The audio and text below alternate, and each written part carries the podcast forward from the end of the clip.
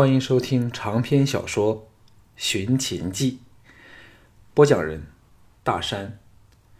第十三卷，第十章：东郡民变。赶到秦府，秦青在大厅接待他，说：“嫣然妹他们到了城外试马，准备明天田猎时一显身手。我有点不舒服，所以没有陪他们去。”项少龙开心的说：“秦太傅没有事吧？表面看来，他只是有点倦容。”秦青垂手轻摇道：“没有什么，只是昨夜睡不好吧。”抬起头来，清澈若神的美目，深深的注视他，注视着他说：“我有点担心。昨天黄昏时，我由皇宫返来，遇上到咸阳来参加田猎的高陵君。”打了个招呼，他表现的很神气，我真怕他会弄出事儿来。高陵君就是因为华阳夫人看上了庄襄王，以致王位被夺的子熙了。项少龙吃了一惊，由于自己忙于对付田丹，把这个人给忽略了。龙阳君说高陵君与赵氏庞短有密谋，当时并没有太放在心上，究其原因。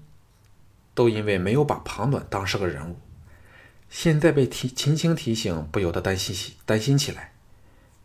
秦青说：“或者是秦青多疑吧？有你保护楚军，我还有什么不放心呢？” 项少龙暗想：若要公然起兵叛变，怎也过不了自己这一关。最怕的是阴谋诡计，防不胜防吧。嗯，这事儿应该通知吕不韦。分一分他的心神，对自己也是有利无害。他应该比自己更紧张小盘的安危才对。秦青见他沉吟不语，悠悠一叹，沈道：“昨天陪太后共膳，那个讨厌的嫪毐，整天在身旁团团转，恶形恶状，真不明白太后怎么会视他如珍如宝啊？”项少龙苦笑道。他是名副其实的金玉其外，败絮其中。可惜呀，没有多少人能像秦太傅这般，可以看穿其中的败絮。秦青娇躯微动，秀眸亮了起来，哑然说：“难怪嫣然妹说和你交谈，永远都有新鲜和令人发醒的话，永远都不会听得厌倦了。”项少龙心中一热，忍不住说。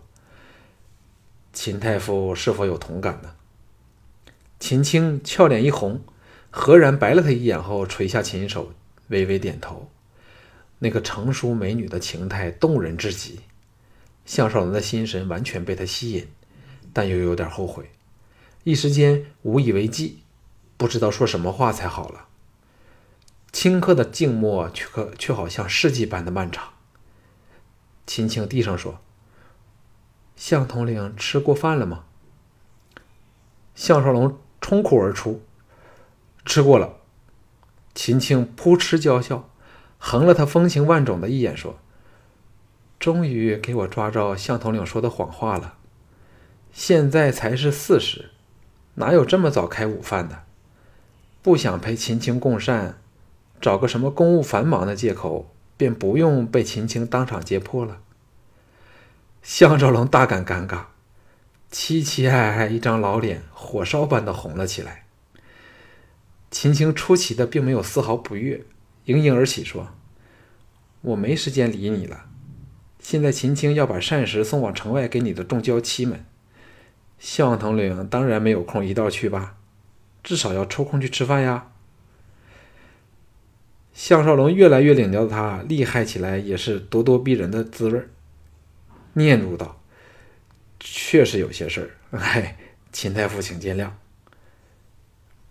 秦青绽出个含蓄但大有深意的笑容后，看着大开眼界的项少龙失魂落魄时，又恢复了一贯的清冷的神情，淡淡的说：“向统领请。”竟是对他下了逐客令。项少龙随着他手势的指示往大门走去。秦青亦步亦趋地跟在他身后，默不作声。项少龙涌起了恶作剧的念头，忽地停了下来。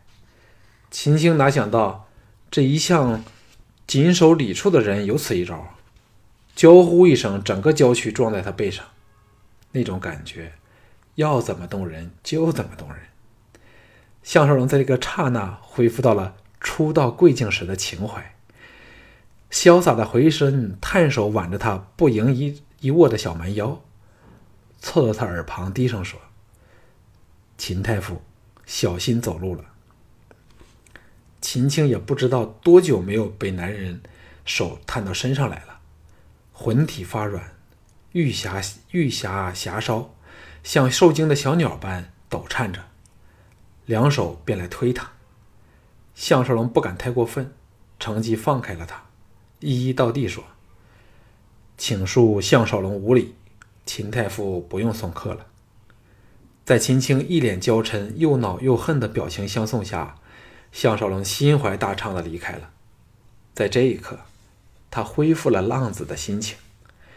由于缚手缚脚的关系，这些日子来，他给秦青、莹莹、陆丹儿诸女弄得是左支右绌、晕头转向、反击无力，到现在才有了出了一口气的感觉。想起刚才搂着她纤纤纤柔腰肢的享受，一颗心顿时跃动起来。这或者就是情不自禁了。忽然涌起的冲动，最是难以控制的呀。项少龙来到了相府，接见他的是涂仙。后者说：“平原郡发生了民变，相国接到消息后，立即赶入王宫见太后和储君。”项少龙心中一凛，平原郡是由赵国抢回来的土地，在这个时候发生了事情，极可能是庞暖一手策划的，其中有什么阴谋呢？吕不韦的反应当然是立即派出大军，赶往维护自己一手建立起来的郡县，否则说不定连毗邻的上党和三川两郡也会有样学样，同时叛变，东方重镇就要化为乌有。那白费心血了。为了应付这种情况，吕不韦必须把可以调动的军队全部派往平原郡镇压民变。那个时候，咸阳咸阳就只剩下了禁卫、都记、都尉三军了。在一般的情况下，只是三军已经有足够的力量把守咸阳城。但如果田猎之时，朱姬和小盘都到了无城可斥的西郊，就是另一回事了。假如高陵军能布下一支万人以上的伏兵，又清楚兵力的分布和小盘的位置，进行突袭，并非没有成功的机会。越想越寒，又不便和涂仙说话，遂起身告辞。涂仙把他送出府门，低声提醒了他到哪间民到那间民房见面后，项少龙往王王宫赶去。快到王宫时，一队人马迎面而至。其中最触目的是莹莹和陆丹儿两女，左右伴着管仲爷。项少龙虽对两女没有野心，但仍禁不住有点酸溜溜的感觉。两女若论美色，可以说各有千秋，但是莹莹的长腿、纤细的腰肢和丰挺的酥胸，却能使她更为出众，诱人之极。两女见到项少龙，都装出与管仲爷亲热的神态，言笑甚欢。对项少龙当然是视若无睹了。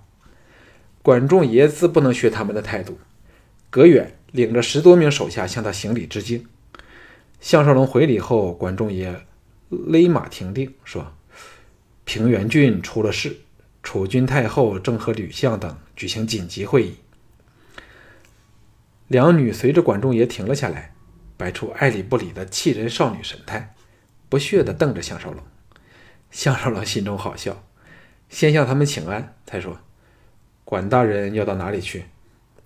管仲爷从容潇洒地说：“两位小姐要到西郊视察场地，下属陪他们去打个转顺道探访昌文君他们。天气这么暖，出城走走也是乐事。”项少龙哈哈笑道：“有美女相伴，自然是乐事了。”不待两女有所反应，侧计去了。哎，若非与吕不韦如此关系，管仲爷应该是值得交的朋友。那时，他只会为朋友有美女垂青而高兴，但现在却感到棋差一招，给管仲爷占了上风，而他则是束手无策。哎，抵达王宫时，会议仍在议政厅进行着。昌平君把项少龙拉到一角，说：“你见到莹莹吗？”项少龙点了点头。昌平君说：“是否和管大人在一起？”项少龙再点头。道听说是要到西郊视察田猎场的地势。昌平君叹了一口气说：“今早我被左相国徐大将军找了去训话，嗯，要我管教妹子，不要和吕不韦的人这么亲近。今天我是左右做人难，项大人能否救救我？”项少龙当然明白这个小子意思，苦笑说：“你应该知道，管仲爷是个对女人很有办法的人。”本身条件又好，无论是体魄、外貌、剑术、谈吐，都无可挑剔。明刀明枪，我也未必胜得过他。何况现在贵妹子视我如大仇人。哎，这个事儿还是听天由命吧。昌平君愕然说：“怎能听天由命？我们这一辈的年轻将领，最佩服的就是徐贤的眼光。他看的事儿绝错不了。如果莹莹嫁了给管仲爷，将来受到株连了怎么办？吕不韦现在的地位还及不上以前的商鞅呢，他不是也给给人在闹市中分了尸吗？外人在我大秦没有多少个能有好收场的，官儿越大死的越惨。项少龙倒没有从这个角度去想这个问题，一时间哑口无语。两兄弟之中，以昌平君较为稳重多智，昌文君则是胸无城府。比较爱闹事儿，昌平君叹道：“现在你该明白我担心什么了。问题是，与管仲爷总算是谈得来的朋友，难道去抓着他胸口，警告他不可碰莹莹？但又交代不出理由吗？”项少龙为之哑然失笑，说：“昌平君说的不错，难道告诉管仲爷，说因为怕他将来和吕不韦死在一块儿，所以不想妹子和他好？”嗯，确实不太合适。昌平君怨道：“王，你还可以笑出来，你都不知道我有多么烦恼。”项少龙歉然说：“只是听你说的有趣吧。说到婚嫁，总要你们两位兄长点头才能成事儿。管仲爷胆子还没有那么大吧？”昌平君愤然说：“像你说的那么简单就好了。假如管吕不韦……”来为管仲爷来说亲，甚或者是出动太后，我们这两个小卒可以说不行吗？项少龙一想也是道理啊，无奈的说：“你说了这么多话，都只是想我去追求令妹吧？你何不试试先行巧妙，以及婉转点的警告管仲爷呢？陆公已经这么做了。”昌平君苦笑说。陆公可以倚倚老卖老，不讲道理。四十年后，我或者可以学他那一套。现在就是十万个行不通。哎，难道你对我妹子一点意思都没有啊？在咸阳，秦青出外就轮到他了。当然了，还有我们尚未得一见的巨才女。项少龙失笑说：“你倒懂得算账。”昌平君伸手拿着他的手臂道：“不要顾左右而言他了，怎么样？”又看看他的手臂，道：“少龙，你长得非常粗壮啊。”项少龙心中实在是喜欢这个朋友，无奈的说：“嗯，我试试看吧，但却不敢包保会成功哦。”昌平君大喜。此时会议结束，吕不韦和蒙骜、王和神情凝重的步下了殿门，边走边说着话。吕不韦见到项少龙，招手叫他过去。项少龙走到一半时，吕不韦已和蒙王两个人分手，迎过来扯着他往御园走去，低声说：“少龙该知道发生了什么事。现在经过商议后，决定由蒙骜率兵到平原郡平定民变，王和则另统大军，陈兵东江。一方面向其他三川、上党两郡的人示威，也可警告三晋的人不可往东。”顿了顿说。这事儿来的真巧，仓促间住在咸阳的大军都给抽空了，碰上了田猎大典。少龙，你有什么想法？”项少龙淡淡的说：“高陵君想谋反了。”吕不韦巨震道：“什么？”吕不韦回过神来，沉吟顷刻后，来到御园内的一条小桥的石栏坐了下来，示意他坐到对面，皱眉说：“高陵君凭什么策反了平原郡的乱民呢？”项少龙坐在另一边的石栏处，别过头去看着下面人工小河涓涓流过的水，引见游鱼，平静地说：“高陵君当然没有这个本领，但如果勾结了赵将庞暖。”他便可做到他能力之外的事了。